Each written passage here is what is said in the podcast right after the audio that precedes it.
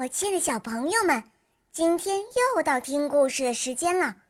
我是你们的好朋友小肉包哦。今天肉包会带给大家什么故事呢？赶快跟着肉包一起来听吧！喵。小月亮台灯。毛茸茸的小熊是老奶奶做的玩具小熊。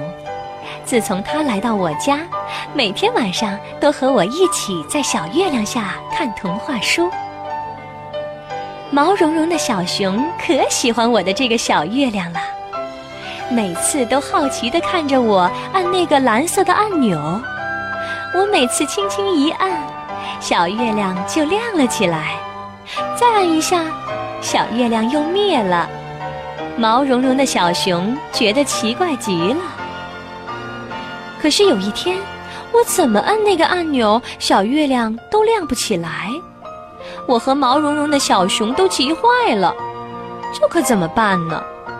妈妈，妈妈，还是叫妈妈来帮忙吧。妈妈看了看小月亮，拿来了一只新的灯泡，对我和毛茸茸的小熊说：“你们把眼睛闭上，小月亮马上就要升起来啦。”我们乖乖的闭上了眼睛。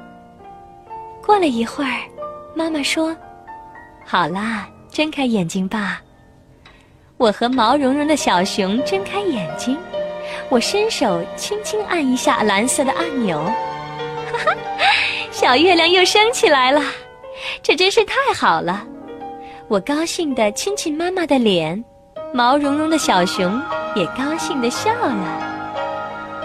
小朋友，你喜欢这个小月亮吗？